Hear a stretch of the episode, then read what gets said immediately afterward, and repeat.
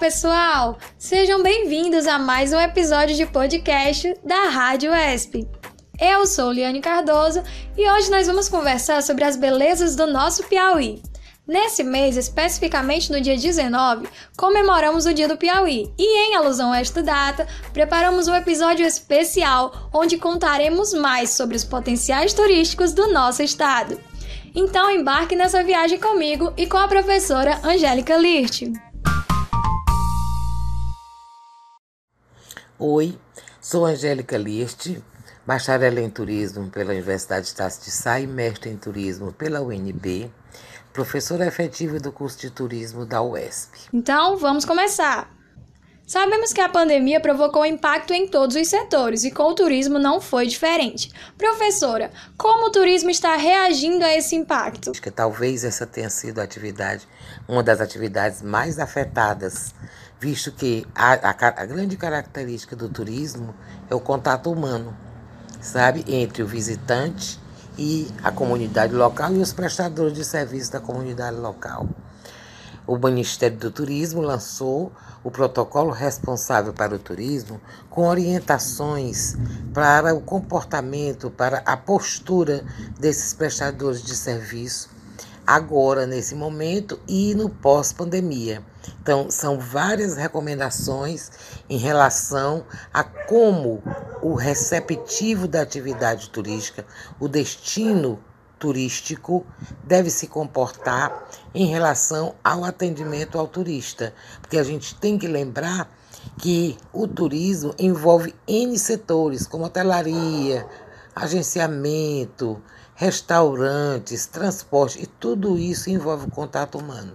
Então já foi lançado esse protocolo e já divulgado para esses prestadores de serviço, essas pessoas que atuam na área, terem orientações de como se portar seguramente e que a gente sabe que a tendência é que a atividade turística volte, como já está voltando, muito devagar, mas com bastante responsabilidade. Professora Angélica, conta pra gente como o nosso estado divide suas regiões turísticas.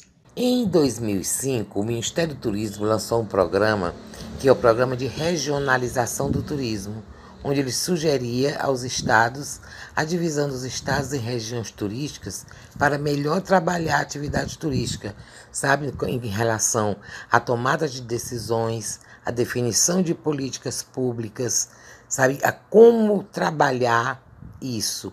Então, o foco, a partir daquele momento, deixou de ser o município, passou a ser a região, porque já existia a tendência desse fluxo turístico entre regiões e entre estados.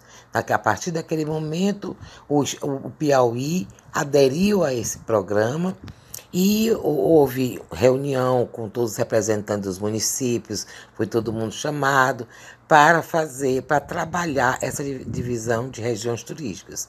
Naquele primeiro momento, o Piauí ficou dividido em cinco regiões turísticas, com cada e definido vários municípios para cada região.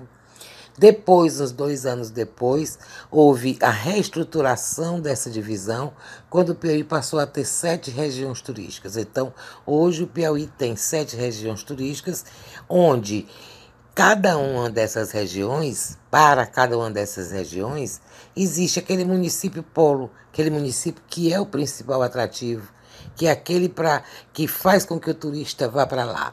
Outros municípios em volta, vizinhos, próximos, podem servir como município que tem um atrativo e a pessoa se desloca daquele município para o, para o atrativo, ou onde esse outro município pode ofertar a, a hospedagem, pode ofertar entretenimentos.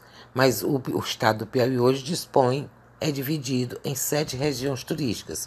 E essas regiões são região turística Polo Costa do Delta, região turística Polo das Águas, região turística Aventura e Mistério, região turística Teres, Polo Teresina, região turística Polo das Origens, região turística Polo Histórico Cultural e região turística Polo das Nascentes. Como principais atrativos turísticos do nosso estado, a gente pode destacar Serra da Capivara, Sete Cidades, Delta do Parnaíba, o nosso litoral e Teresina enquanto capital. Teresina como um polo que atrai turismo de saúde e o turismo de negócios e eventos. E dentro desse contexto de valorização dos potenciais turísticos do nosso estado, como a UESP trabalha a formação dos nossos futuros turismólogos? A UESP, enquanto instituição é, pública que forma profissionais da área de turismo, o foco do, do curso da UESP é o planejamento turístico. Então, nossos alunos, os egressos da UESP, são, podem trabalhar plenamente e com certeza bem, sabe, no planejamento turístico, na ajuda da definição de políticas públicas, no desenvolvimento de programas e projetos na área do turismo.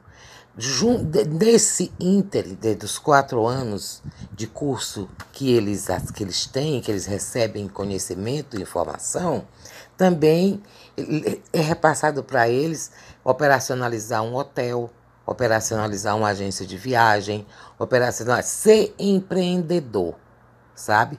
Porque a atividade turística ela tem N ramos que pode se, se desenvolver a atividade turística, que pode trabalhar sabe, no setor da atividade turística. Vamos agora para o top 5 dos lugares que todo piauiense deveria explorar em seu estado.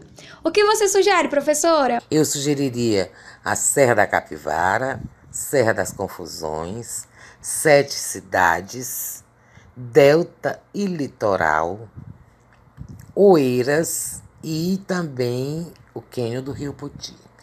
Claro, sem esquecer de Teresina. São mais de cinco, mas a gente tem que fazer um esforço para conhecer todo.